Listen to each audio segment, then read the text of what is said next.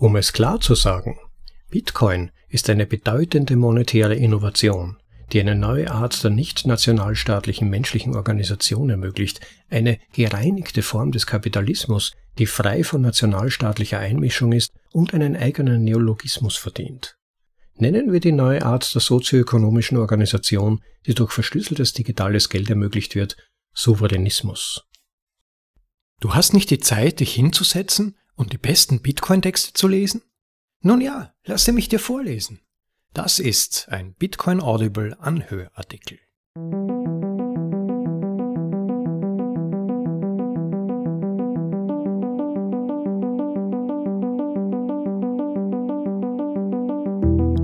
Hallo und willkommen in Episode Nummer 37 von bitcoinaudible.de, dem Podcast mit den besten Artikeln aus dem Bitcoin Space, für euch vorgelesen zum bequemen Anhören, ob unterwegs oder daheim. Es ist wieder mal Zeit für etwas ganz Besonderes. Warum machen wir all das? Warum befassen wir uns mit Bitcoin, wo wir doch Banken haben und die meisten von uns, die in entwickelten westlichen Ländern leben und uns selbstverständlich nichts zu Schulden kommen ließen, das unseren Politikern ernsthaft missfallen würde, problemlos Geld fast nach, fast nach Belieben transferieren können? Ja, die Sensibleren unter uns hören bereits Donnergrollen. Vor einigen Jahren noch aus der Ferne, aber aktuell stehen die Zeichen auf Sturm und instinktiv spüren wir, wie Staaten ihren Würgegriff auf Menschenrechte und individuelle Freiheiten, für die Millionen unserer Vorfahren Blut vergossen haben, immer mehr ausdehnen. Ja, wenn man sich eingesteht, sieht man sogar den mächtigsten unserer Politiker in Entzückung, natürlich nur, weil es um Kinderpornos und Schwarzgeld geht, das ist klar, über das Sklaven-Sozialkreditsystem äh, in China und es scheint aktuell kaum einen Staat zu geben, der nicht plant, seine Bürger innerhalb der nächsten Jahre mit Zentralbankenwährungen zu beglücken. Natürlich ohne zu erwähnen, welche massiven Auswirkungen das nur einige Trippelschritte und Eingeständnisse weiter das für unsere Freiheiten hätte. Und es wäre alles andere als verwunderlich, wenn wir nicht wenige Jahre später in genau demselben Sklavensystem aufwachen würden, wie das, in dem ein immer größerer werdender Teil Chinas bereits heute lebt. Und instinktiv spüren wir, dass wir uns schützen müssen. Nur ist der Staat dafür kein Hoffnungsträger mehr. Viele von uns mussten während der letzten zwei Jahre, Stichwort Pandemie, lernen, dass der früher noch schützend wirkende Staat sich innerhalb weniger Wochen zum Feind entwickeln kann, der nicht einmal vor Gewalt zurückschlägt, selbst wenn man nur selbst darüber bestimmen möchte, welche Substanz man nicht in seinen Körper lassen möchte. Und so scheint wieder mal ein Zeitalter vor uns zu liegen, in dem es darum zu gehen scheint, die eigene Autonomie zu verteidigen, unnötigenfalls sogar gegen den gierigen und vielleicht sogar zur Brutalität bereiten Zugriff des Staates zu schützen. Robert Breedlove hat sich wie viele andere Bitcoiner auch vom Buch The Sovereign Individual inspirieren lassen. Verfasst wurde es von zwei visionären Autoren, James Dale Davidson und William Rees-Mogg, die sich schon zuvor durch ihre Voraussagen der Katastrophe an der Wall Street zum Beispiel und des Zerfalls der Sowjetunion einen Namen gemacht haben. In The Sovereign Individual, das aktuell leider nur in englischer Sprache verfügbar ist, beschreiben sie die bevorstehenden Umwälzungen durch das digitale Zeitalter und wie sich Einzelne darauf vorbereiten können. Sie nennen die bevorstehende Phase die vierte Stufe der menschlichen Gesellschaft, die den Einzelnen wie nie zuvor befreien und die Macht der Regierung unwiderruflich verändern wird. Robert Breedlove ist in seiner zwölfteiligen Artikelserie ein großartiger Abriss der Botschaften dieses Buches gelungen, mit speziellem Fokus auf die Rolle, die Bitcoin in diesen Zusammenhängen stellen könnte. Fast möchte ich sagen, was für ein Glück, dass er das getan hat, und ich euch seine Essays nun vorlese, ihr erspart euch dadurch vermutlich sogar das eigene Lesen dieses Buches, das teilweise nicht gerade einfach geschrieben ist. Ich werde seine Artikelserie nicht in Folge vorlesen, sondern ebenso wie Robert selbst aufgeteilt in die einzelnen Artikel, aber in jeder Audioepisode ein Verzeichnis aller Artikel einfügen, so dass ihr direkt auf jede Folge springen könnt. Meine Hoffnung ist, ich mag allerdings noch nicht zu viel versprechen zu diesem Zeitpunkt, sie in den nächsten paar Wochen alle online stellen zu können. Nachgedanken werde ich an die einzelnen Episoden nicht einfügen. Einerseits denke ich, dass die Inhalte der einzelnen Kapitel ohnehin für sich selbst sprechen. Dann möchte ich auch nicht auf andere Kapitel durch meine Nachkommentare vorgreifen. Und auch das Anhören der Kapitel hintereinander wird dadurch erleichtert, glaube ich. So, nun wisst ihr, was auf euch zukommt. In jedem Fall hochspannender Stoff, denn The Sovereign Individual ist außergewöhnliche Lektüre und wirkt phasenweise wie ein Handbuch für die bevorstehende Zukunft.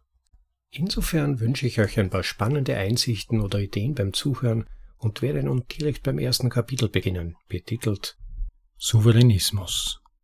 Teil 1 Digitale kreative Zerstörung von Robert Breedlove im Originaltitel Sovereignism Part 1 Digital Creative Destruction Ein Zitat von Ken Goldstein Technology is advancing much faster than our ability to understand its implications. Die Technologie schreitet viel schneller voran als unsere Fähigkeit, ihre Auswirkungen zu verstehen. Zitat Ende.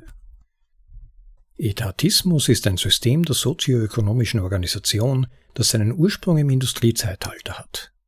Etatismus umfasst alle staatlichen Umsetzungen von Kapitalismus, Kommunismus, Faschismus und alle anderen Staatsismen. Es bezieht sich nicht auf diese Ideologien im reinen Sinne. Etatistische Implementierungen entstanden im 20. Jahrhundert, als die einzige bekannte Art nachhaltiger menschlicher Organisation ein von oben nach unten gerichteter, zentral kontrollierter Nationalstaat war.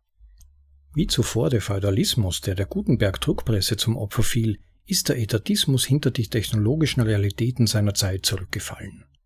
Im 21. Jahrhundert verschlingt die Digitalisierung jede ineffiziente technologische Umsetzung, von Medien und Dating bis hin zu Werbung und Reisen. Im Bereich des Etatismus antiquieren digitale Werkzeuge analoge Nationalstaaten, indem sie Individuen auf neuartige und tiefgreifende Weise radikal befähigen. Alle Staaten sind von Technik geprägt. Die Menschheit ist ständig auf der Suche nach energieeffizienteren Formen der Selbstorganisation, um die durch Arbeitsteilung freigesetzte Produktivität zu erhalten und gleichzeitig die für die Sicherheit notwendigen Ausgaben zu minimieren. Das ist der Zweck der Gesellschaft. Durch die immer tiefere Unterteilung der Arbeit wird der globale Wissensschatz der Menschheit immer reicher und informiert über die Entwicklung besserer Werkzeuge und Systeme. Da der Mensch dezentralere Arten der Sicherung von Eigentum und Personen erreicht hat, sind neue Staaten entstanden. Die Welt hat einen langen Weg von der Tyrannei des alten Ägypten zu den repräsentativen Demokratien der westlichen Zivilisation hinter sich. Infolge dieser sozioökonomischen Phasenwechsel werden riesige Mengen kreativer Energie in Form von Produktivität, Gewinnen und Kapitalakkumulation freigesetzt. Die Optimierung für die individuelle Wahl ist die energieeffizienteste Strategie für sozioökonomische Organisationen. Der Kapitalismus hat den Kommunismus, der dabei die UdSSR zerstörte, aus diesem Grund überholt. Freiwillig angenommene Regeln, also freie Märkte, verursachen nicht die gleichen Durchsetzung und Sicherheitskosten wie Systeme mit auferlegten Regeln, unfreie Märkte. Der Sieg des Kapitalismus über den Kommunismus ist der klassische schumpetersche Prozess der schöpferischen bzw. kreativen Zerstörung, bei dem Innovationen ältere und weniger energieeffiziente Werkzeuge und Systeme überflüssig machen und Energie für andere Ziele freisetzen. Im Gefolge dieses destruktiven, aber kreativen Prozesses entstehen enorme wirtschaftliche Erträge. Bedenke zum Beispiel, dass für den Bau der großen Pyramide von Gizeh 84 mal mehr Arbeitsstunden, also menschliche Energie, erforderlich waren, als für den Wolkenkratzer Burj Khalifa in Dubai. Und dennoch steht der Burj aufgrund der Wissensspezialisierung der Moderne auf erstaunlichen 830 Metern Höhe siebenmal so hoch wie die alte Pyramide. Der Burj Khalifa ist ein spektakuläres Zeugnis des modernen, wenn auch marginalisierten Kapitalismus und wurde um Größenordnungen effizienter gebaut als die große Pyramide von Gizeh. 498 mal höher pro Arbeitsstunde. Als sozioökonomisches System verteilt der Kapitalismus Energie intelligenter als der Kommunismus. Das Wohlergehen der Organisation wird maximiert, wenn die individuelle Souveränität, also Selbstbestimmung, priorisiert wird. Der Kapitalismus hat dies gut gemacht, wurde aber durch staatliche Eingriffe in den monetären und rechtlichen Bereich behindert. Der Souveränismus, der noch tiefer in den Prinzipien des freien Marktes verwurzelt ist, verspricht, ein konkurrenzloser Energiespender für die höhere Befriedigung menschlicher Bedürfnisse zu sein. Energie ist Wahrheit. Ein Zitat von Nikola Tesla. If you want to find the secrets of the universe, think in terms of frequency, vibration and energy.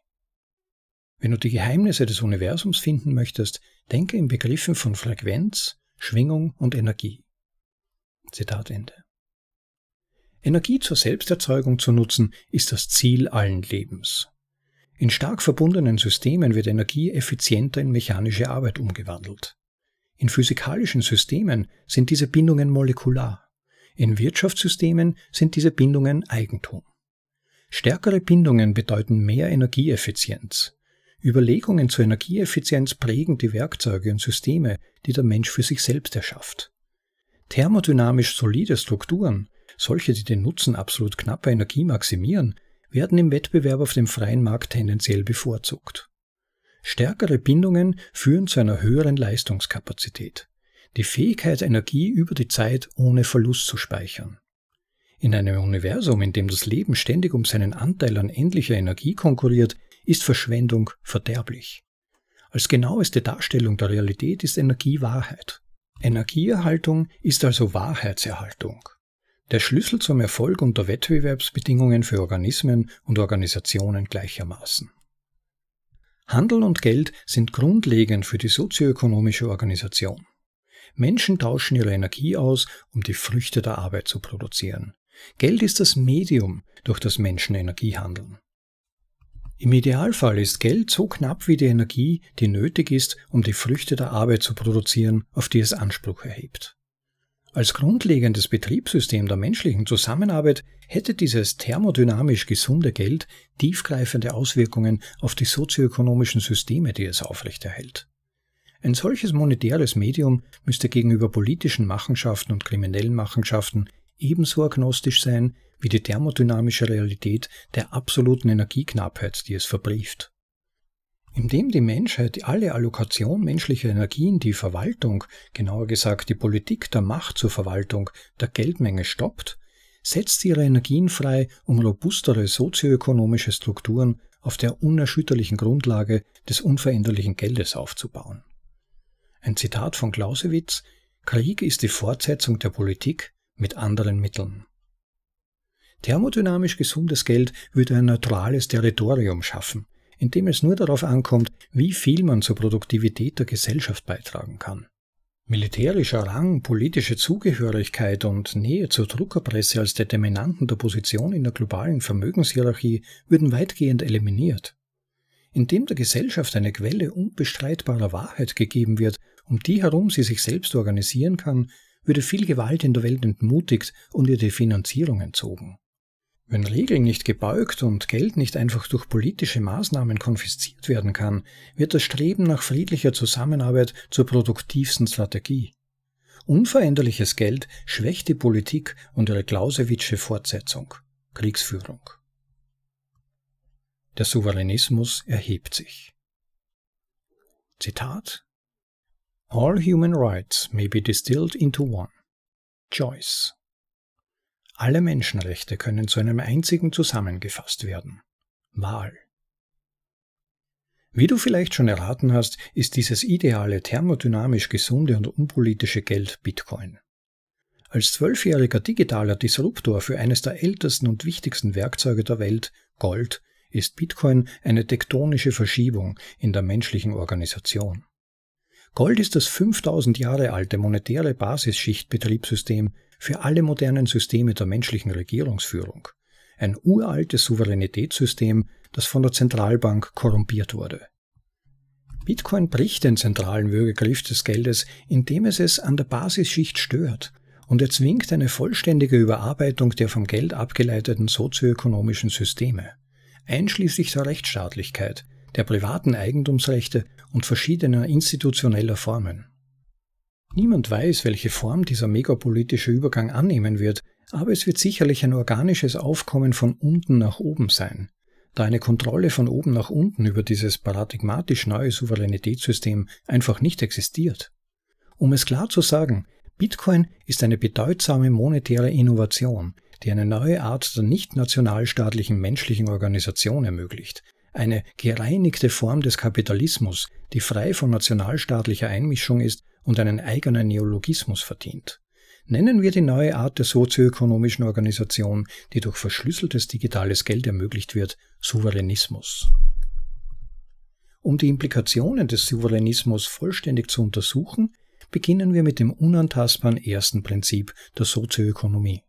Der Mensch muss handeln. Handeln erfordert Energie, und impliziert Zweck, da jede bewusste Entscheidungsfindung den Versuch beinhaltet, ein Ziel zu erreichen. Die Ziele des Menschen zielen immer auf die Linderung von Angst, was österreichische Ökonomen als Wunschbefriedigung, Want Satisfaction oder reduziertes Unbehagen bezeichnen. Die Menschheit ist die dominierende Spezies auf der Erde, weil sie Technologien und Organisationssysteme verwendet, um Energie mit mehr Intelligenz und zu tieferen Zwecken als jedes andere Tier durch die Raumzeit zu leiten. Unsere höheren Ziele erfordern die Kanalisierung von Energie in größeren räumlich-zeitlichen Maßstäben, mit mehr Raffinesse und mit größerer Präzision. Richtig eingesetzt helfen uns Technologien und sozioökonomische Systeme dabei, Ängste leichter abzubauen. Tools bzw. Werkzeuge verstärken die Kraft unserer Arbeitsanstrengungen und erhöhen das Verhältnis von Ergebnissen zu aufgewendeter Energie. Systeme der sozioökonomischen Organisation wie Kapitalismus, Sozialismus und jetzt Souveränismus lassen uns konzertierte Maßnahmen ergreifen, um die kollektive Leistung zu intensivieren, indem wir die individuelle Aufmerksamkeit auf immer engere Produktionsphasen konzentrieren. Also die Produktivitätsgewinne, die sich aus der Arbeitsteilung ergeben. In diesem Sinne sind Werkzeuge Organisationen und Organisationen sind Werkzeuge. Beide sind nützlich, um den übergeordneten Zweck des menschlichen Lebens zu verbessern die Ausführung von Maßnahmen, die auf die Linderung von Angst abzielen. Die Werkzeuge und Organisationen, die am besten zur Energieeinsparung geeignet sind, gewinnen im Laufe der Zeit. Werkzeuge und Organisationen sind beides Mittel, um Energie intelligenter über die Raumzeit zu lenken. Das Wasserkraftwerk und der Nationalstaat haben eines gemeinsam. Sie sind beide intelligent gestaltete Speicher und Verteiler von Energie der Damm für die hydraulische Energie des Wassers und der Nationalstaat für die metabolische, politische und produktive Energie der Bevölkerung. Beide nutzen und kanalisieren zumindest vorübergehend den entropischen Ansturm der ökologischen und menschlichen Natur. Aber am Ende weichen beide den Dezentralisierungstendenzen der Natur, die sie einzudämmen suchen. Wasser fließt immer zu den tiefsten Stellen, und die Menschen organisieren sich immer selbst so, wie es ihrem wirtschaftlichen Interessen am besten dient. Die ultimativen künstlichen Werkzeuge zur Dezentralisierung der Macht weg von der institutionellen Kontrolle von oben nach unten sind digitale Open-Source-Organisationen, wie sie die vielen Schichten der Internetprotokoll-Suite bilden. Wikileaks, der arabische Frühling, die Proteste von George Floyd sind nur einige Beispiele dafür, dass das Internet eine große Bedrohung für zentralisierte Machtstrukturen darstellt. Soziale Bewegungen wie diese sind bloße Erschütterungen des bevorstehenden Zusammenbruchs der Nationalstaaten. Als einziges nichtstaatliches digitales Geld ist Bitcoin der Wertelayer, also die Wertschicht des Internets, der erste tragfähige Konkurrent des Souveränitätssystems, das früher Gold geboten hatte. Als Erweiterung des selbstorganisierenden Internet-Ökosystems ist Bitcoin die weltweit erste selbstsouveräne digitale Organisation. Diese Organisationsformen sind der fortschrittlichste Weg, individuelle und kollektive Willenskraft in Einklang zu bringen. Eine selbstsouveräne digitale Organisation wie Bitcoin verwaltet sich selbst und kann sich aufspalten, falls politische Differenzen den organisatorischen Zusammenhalt bedrohen. Siehe beim Bitcoin Cash Fork. Als ein von Natur aus anpassungsfähigeres, fließenderes und willentlicheres System zur Zuweisung sozioökonomischer Energie über die Raumzeit hinweg übertrifft Bitcoin die Closed Source, analoge und aufgezwungene Organisation von Nationalstaaten. Bitcoin ist ein unbestreitbares Souveränitätssystem, das den individuellen Austausch innerhalb des sozioökonomischen Kollektivs in Einklang bringt. Er umgeht die Notwendigkeit von Nationalstaaten und existiert mit absolutem Agnostizismus gegenüber den von Menschen geschaffenen Rechts- und Ordnungssystemen, die ihn in seinen frühen Jahren hervorgebracht haben. Bitcoin nutzt die Kraft der menschlichen Natur und Anreize als zwei seiner unverzichtbaren Betriebskomponenten. Und er nutzt die menschliche Energie, um sein Netzwerk zu skalieren. Als verlustminimiertes System zur Aufbewahrung und Übertragung der Früchte der Arbeit erzeugt die feste Geldmenge von Bitcoin ihre eigene Nachfrage unter Bestätigung des Seischen Gesetzes, da immer mehr Reichtum durch Inflation geplündert wird. Aus diesem Grund landet jeder irgendwann auf der Gehaltsliste von Bitcoin. Eine neue Generation von Weltbürgern entsteht derzeit. Einwohner, deren Einfluss, Stimme und Kapital den Ort und seine verschiedenen lokalen Behörden vollständig transzendieren können. Der Zwang weicht schließlich der Zivilisation, wenn der Souveränismus, die Selbstbestimmung, aufsteigt. Freie Marktordnung. Ein Zitat aus dem Buch The Sovereign Individual. Microprocessing will subvert and destroy the nation state. Die Mikroverarbeitung wird den Nationalstaat untergraben und zerstören. Zitat Ende. Der Souveränismus ist erfolgreich, indem er die wirtschaftlichen Erträge verringert, die traditionell mit Gewalt und Zwang verbunden sind. Die Bürger werden Vertragsrecht und Eigentumszusicherungen verlangen, die denen von Bitcoin gleich sind, sonst werden sie sich nicht von ihrem Geld trennen. So wie es vor 25 Jahren verrückt erschien, einen Fremden als privaten Fahrer für den Abend zu bestellen, wird die digitale Technologie das Wesen des Vertrauens und der menschlichen Interaktion weiter verändern.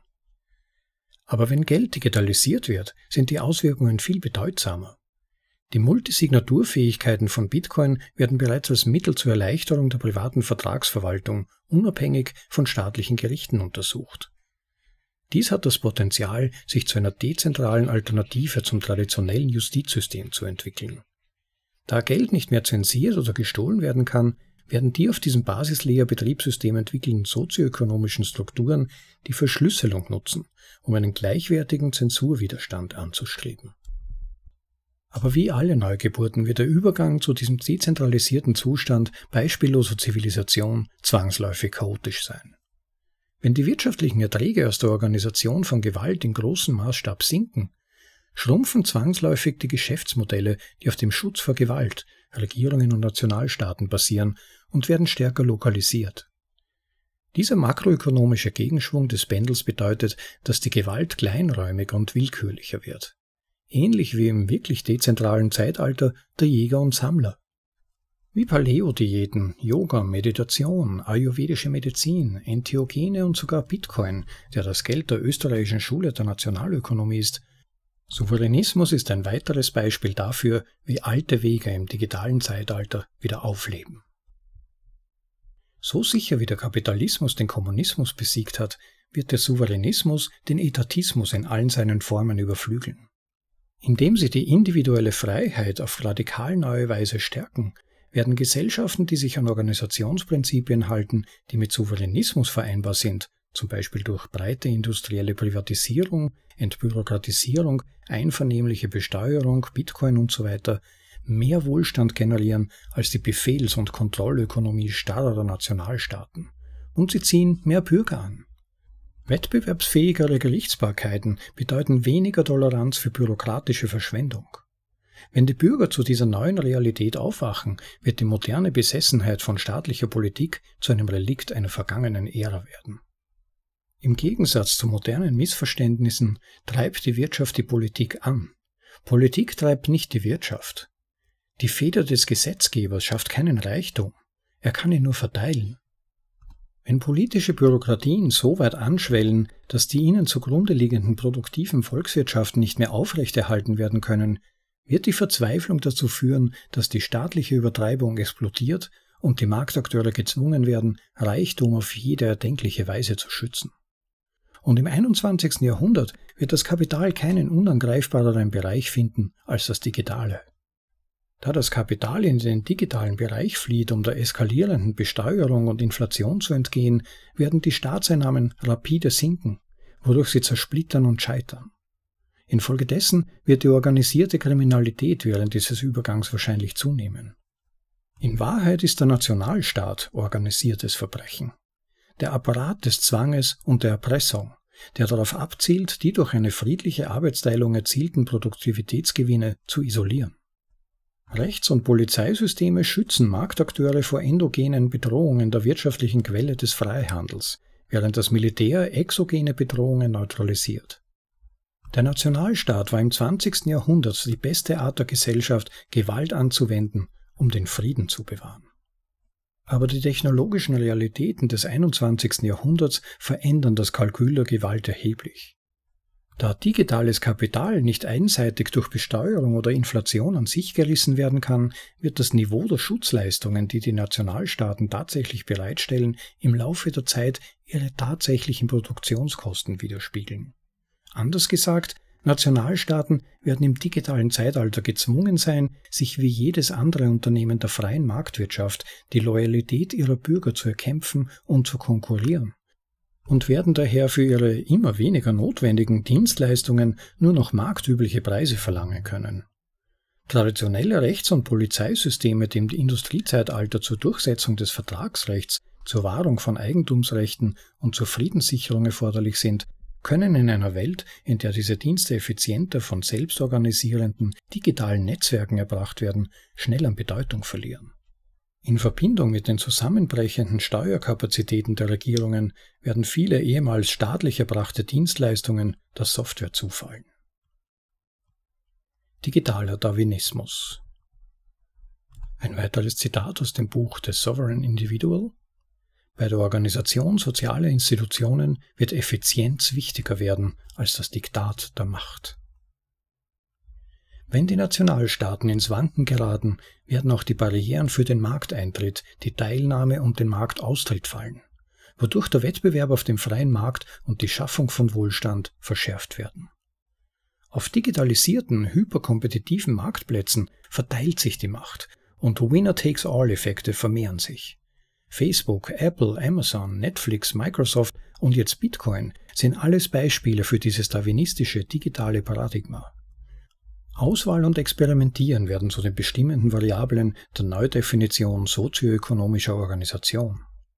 Neue Methoden zur Sicherung von Leben, Freiheit und Eigentum werden erprobt, gescheitert und wiederholt. Die allgegenwärtige Gefahr der Kapitalflucht in den unerreichbaren digitalen Raum wird Institutionen, die überleben wollen, dazu zwingen, ehrlich mit den Bürgern umzugehen. Wenn Regierungen durch Software dematerialisiert werden, werden sie fast unkenntlich agil, innovativ und brüchig. Verschlüsselungstechnologie wirkt auf Nationalstaaten wie digitale Säure. Sie löst selbst ihre starrsten Machtstrukturen auf und transformiert ihre Anreizstrukturen von innen heraus. Nur die produktivsten und verantwortlichsten Regierungsfunktionen werden verbleiben. Da die örtlichen Beschränkungen weitgehend aufgehoben sind, werden nur die wertvollsten Dienstleistungen Kundenkapital und Aufmerksamkeit erwirtschaften. Die Meritokratie, also Regierungsform, bei welcher Herrschaft aufgrund von Leistung ausgewählt werden, als eine, die die Bürokratie verdrängt, ist charakteristisch für den Souveränismus. Durch die Digitalisierung zählen Ergebnisse mehr als Dekrete, was bedeutet, dass Verdienste in der sozialen Wertehierarchie aufsteigen. Eine Welt, in der alle raumzeitlichen Grenzen aufgehoben sind, wird zu einem Zeitalter der Exzellenz. So reicht es zum Beispiel schon nicht mehr aus, die beste Coverband der eigenen Stadt zu sein. Dank YouTube muss man jetzt die beste Coverband der Welt sein. Und das über alle Zeiten hinweg, um erfolgreich um Aufmerksamkeit der Zielgruppe zu kämpfen. Coverbands müssen in einer von digitalen Medien geprägten Ära sogar mit der Originalband konkurrieren, die sie covern. Wenn Verkaufsdemonstrationen über digitale Medien statt persönlich durchgeführt werden, setzen Führungskräfte unabhängig von ihrem Wohnort nur ihre erfahrensten Verkäufer ein. Minimierte bürokratische Hürden maximieren die Förderung von Verdiensten und mildern politische Zwänge in der Wirtschaft. Da durch den Einsatz von Gewalt weniger gewonnen werden kann, wird Effizienz wichtiger als Größe, wenn es darum geht, Energie durch die Raumzeit zu leiten. Wenn auf diese Weise Effektivität über vier triumphiert, zerfallen Institutionen und reorganisieren sich, wobei die daraus resultierenden wirtschaftlichen Gewinne größtenteils der kognitiven Elite zufließen, die erfolgreich die megapolitischen Veränderungen vorhergesagt und sich darauf vorbereitet hat. Diejenigen, die ihre Angelegenheiten synchronisieren, um sich an diesen fließenden, grenzenlosen und selbstorganisierenden digitalen Zeitgeist anzupassen, vor allem indem sie zu den ersten gehören, die ihre Ersparnisse in Bitcoin umwandeln und ihre Staatsbürgerschaftsoptionen diversifizieren, werden die rücksichtslosen Kapitalisten des Industriezeitalters entthronen, um sich selbst zu kultivierten Souveränisten des digitalen Zeitalters zu krönen. Die digitale Technologie erweitert den Spielraum menschlicher Möglichkeiten und lässt die Manifestationen der Vorstellungskraft der Souveränisten in all ihren mannigfaltigen Formen machbar erscheinen. Streaming von Videos, verschlüsselte Kommunikation und unstoppbares Geld erlauben es den Menschen, die Raumzeit mit ihrem Willen zu beugen. Mit diesen fortschrittlichen Fähigkeiten sind jedoch neue Kosten und Risiken verbunden. Das Fehlen sozialer Sicherheitsnetze und anderer staatlicher Wohlfahrtsprogramme wird den Einzelnen dazu zwingen, selbstverantwortlicher zu werden, als er es im Landwirtschafts- und Industriezeitalter, im Folgenden als das Analogzeitalter bezeichnet, gewohnt war. Erfolgreiche Souveränisten werden diejenigen sein, die die zeitlose Weisheit Voltaires verkörpern. With great power comes great responsibility. Mit großer Macht kommt große Verantwortung. Souveränisten, die sich der Situation stellen, werden zweifellos auf die Probe gestellt, da die Nationalstaaten zurückschlagen werden, um ihre traditionelle Macht über die Bevölkerung zu behalten. Nationalstaaten werden ihren Einfluss auf selbstemanzipierte, souveräne Individuen verlieren, die mit der enormen Wahlfreiheit ausgerüstet sein werden, die durch digitale Netzwerke, Märkte und Kapital entsteht. Zunehmend verzweifelte, gezielte Erpressung kann zur Waffe der Wahl für gescheiterte Regierungen werden. Nur die Souveränisten, die die beste OPSEC, also die besten Sicherheitsmaßnahmen betreiben, werden solche militaristischen Maßnahmen überleben. Sobald ihnen die Realität einer existenzbedrohenden digitalen Zukunft dämmert, dürften die Nationalstaaten im anschließenden Machtkampf kaum zuschlagen, wie The Sovereign Individual es beschreibt. Zitat So wie Monarchen, Fürsten, Päpste und Potentaten in der Frühzeit der Neuzeit rücksichtslos um die Wahrung ihrer gewohnten Privilegien kämpften, so werden die heutigen Regierungen mit Gewalt, oft verdeckter und willkürlicher Gewalt, versuchen, die Uhr anzuhalten. Geschwächt durch die Herausforderungen der Technologie wird der Staat zunehmend autonome Individuen seiner ehemaligen Bürger mit der gleichen Rücksichtslosigkeit und Diplomatie behandeln, die er bisher im Umgang mit anderen Regierungen gezeigt hat. Zitat Ende. So sehr sie sich auch anstrengen, die Nationalstaaten werden der Software erliegen.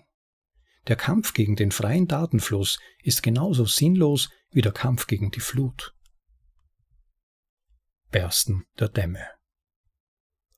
Ein weiteres Zitat aus The Sovereign Individual. Im digitalen Zeitalter werden die Androhungen physischer Gewalt, die seit jeher das A und O der Politik sind, abnehmen. Zitat Ende. Nationalstaaten können wie Staudämme den unaufhaltsamen Fluss der selbstorganisierenden Tendenzen der Natur nur zeitbegrenzt unterbrechen. Wenn die Steuerkapazität sinkt, werden Größennachteile entstehen, die kleinere Nationalstaaten wirtschaftlich wettbewerbsfähiger und daher für Souveränisten attraktiver machen. Schimmer dieses Übergangs sind bereits erkennbar, und Städte wie Miami kündigen Programme an, um zukunftsorientierte Unternehmer als Einwohner zu gewinnen. Aufgrund einer Vielzahl technologischer Fortschritte werden die Größenvorteile in Konflikten verringert. Digitalisierung reduziert die Größe, die Organisationen erreichen müssen, um effektiv Gewalt anwenden zu können. Waffen können 3D gedruckt werden, billige Flugabwehrdrohnen können gestartet werden, Hacker können Militärs lähmen und Kapital kann spurlos mobilisiert werden. Asymmetrien von Kosten und Wirkung führen paradoxerweise zu symmetrischeren Machtstrukturen. Wenn die Verteidigungskosten sinken, werden offensive Strategien weniger lukrativ.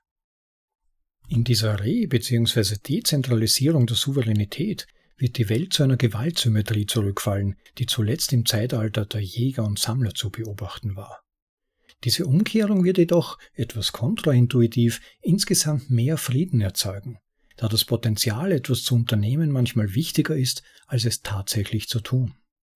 Ähnlich wie die allgegenwärtige Bedrohung durch Kapitalflucht die Institutionen dazu zwingt, ehrlicher zu handeln, wird die allgegenwärtige Bedrohung durch lokalisierte Gewalt eine friedliche Interaktion zwischen Souveränisten in großem Maßstab fördern. Bewaffnet mit fortschrittlichen Waffen, die es ihnen ermöglichen, im Vergleich zu Nationalstaaten über ihre Gewichtsklasse hinaus zu boxen, werden die vielseitigsten und anpassungsfähigsten Organisationen im Kampf Vorteile erlangen. Gleichberechtigter Zugang zu Waffen, die im digitalen Raum heruntergeladen oder auf ungehinderten Märkten gekauft werden können, bedeutet, dass Souveränisten meistens höflich miteinander umgehen. Obwohl es auf zivilisatorischer Ebene attraktiv ist, erfordert das Erreichen dieser Marktsymmetrie eine Neukonfiguration der institutionellen Strukturen. Ein Ereignis, das wahrscheinlich große Turbulenzen aufweisen wird. Wie die Natur, die das Gleichgewicht wiederherstellt, indem sie einen Damm bricht. Größere Symmetrie und geringere Anreize zur Gewalt bedeuten weniger Massenmorde, weniger Schießereien in Schulen und weniger staatliche Kriegstreiberei. Souveränisten werden jedoch weiterhin Drohungen wie Erpressung und Lösegeldforderungen ausgesetzt sein, die Nationalstaaten wahllos einsetzen können, wenn sie darum kämpfen, relevant zu bleiben, während sie sich in einer Flut digitaler Säure auflösen. Die Nachfrage nach Schutz vor versagenden Regierungen wird zunehmen. OPSEC wird für jeden von größter Bedeutung sein, der über Mittel verfügt. Private Sicherheitsmaßnahmen werden unter Souveränisten wahrscheinlich immer häufiger vorkommen. Staatlich zugewiesene Identitäten werden aufgegeben und Aliasnamen angenommen. Da die digitale Technologie die Menschheit in jeder Hinsicht revolutioniert, werden unsere Gesetze überholt, unsere Institutionen auf den Kopf gestellt, unsere Moral neu gestaltet und unsere Wahrnehmung dauerhaft verändert. Der Souveränismus wird das illusorische Gefühl sozioökonomischer Stabilität erschüttern, das von Gewaltmonopolen herrührt und einen totalen Zusammenbruch des stark politisierten nationalstaatlichen Organisationsmodells des 20. Jahrhunderts andeuten. Wie The Sovereign Individual es ausdrückt, Zitat, Marktkräfte, nicht politische Mehrheiten, werden Gesellschaften dazu zwingen, sich auf eine Weise neu zu konfigurieren, die die öffentliche Meinung weder verstehen noch begrüßen wird.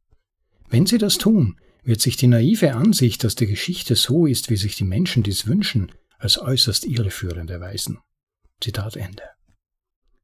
Ein beliebtes Gegenargument gegen den Aufstieg des Bitcoin-gestützten Souveränismus ist, dass Nationalstaaten dies niemals zulassen werden. Eine solche Denkweise ist von Natur aus fehlerhaft, da sie Nationalstaaten als singuläre, unteilbare und autonome Organisationen betrachtet. In Wahrheit sind Nationalstaaten mehr oder weniger eng verwobene Konstellationen von Individuen, die durch gemeinsame wirtschaftliche Interessen, Handelsnetzwerke, soziokulturelle Ähnlichkeiten oder geopolitische Zugehörigkeiten verbunden sind. Nationalstaaten sind keine singulären sozioökonomischen Aggregate, wie die Denkmodelle vieler Bitcoin-Skeptischer fälschlicherweise annehmen. Die Autorität, die diese veralteten Organisationen zusammenhält, leitet sich wiederum entweder direkt oder indirekt von ihrer Kapitalbeteiligung an einzigen analogen Souveränitätssystem der Welt ab Gold. Da das Leistungsniveau dieser nationalstaatlichen Komplexe im Verhältnis zu ihren Kosten abnimmt, werden die Anreize für einzelne Bürger, diese gewaltsam auferlegten Währungsmonopole zu verlassen, entsprechend zunehmen was schließlich zu einem Ansturm auf die Ausgänge in Bitcoin führen wird. Staatliche Polizei, Richter und Aufsichtsbehörden werden sich in ihrer Rolle als Bürger gleichermaßen diesem Druck stellen und nur die Dümmsten oder Chauvinisten werden den wirtschaftlichen Druck ignorieren, versagende Fiat-Systeme zu verlassen.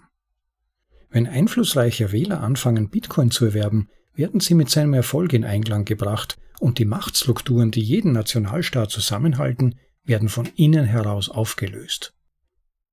Bitcoin ist ein unersättlicher Wirbel von Anreizen, der gegen Zwangstaktiken immun ist, ein wirtschaftlicher Sturm, vor dem kein Nationalstaat Zuflucht finden wird.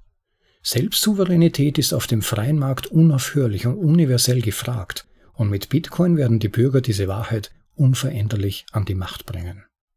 Für den Souveränismus werden nationalstaatliche Machtstrukturen nackter Wahrheit gegenüberstehen.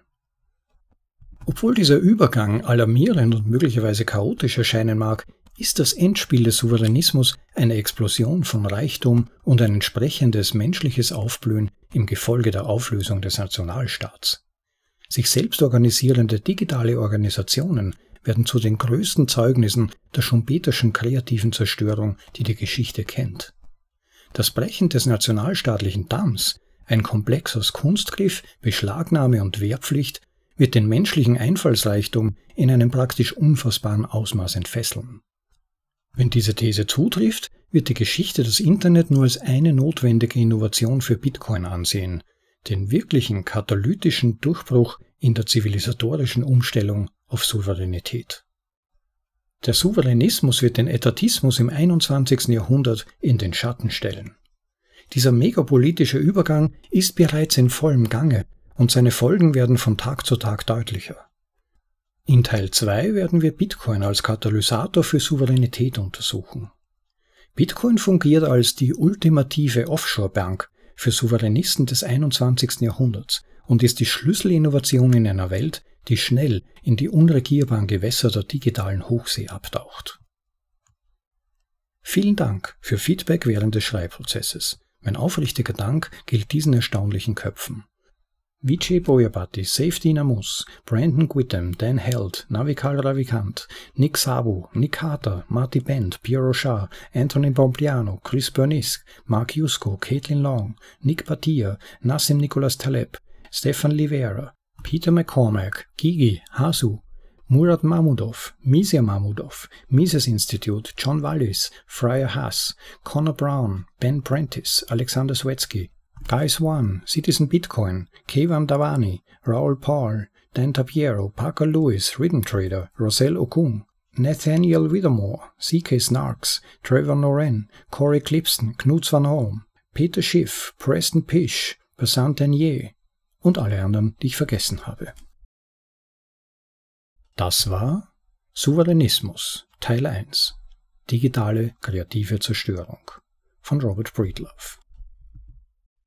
Ja, vielen Dank an Robert Breedlove für diesen Einstieg in seine Serie Sovereignism bzw. Souveränismus. Bitte hinterlasst ihm Applaus auf seiner Medium-Page. Natürlich werden wir in den Episodeneintrag auf unserer Website bitcoinaudible.de drauf verlinken. Wenn euch gefallen hat, was ihr hört und ihr noch weitere Episoden hören wollt in Zukunft oder benachrichtigt werden wollt, wenn neue erscheinen, klickt bitte den Subscribe-Button auf unserem Podcast beziehungsweise besucht unsere Website bitcoinaudible.de für interessante Literaturverweise, natürlich auch Verweise zur jeweiligen Episode unserer vorgelesenen Texte und für Möglichkeiten, den Podcast zu unterstützen. Und damit wünsche ich euch noch einen super Tag, genießt das Leben. Ciao, euer Rob.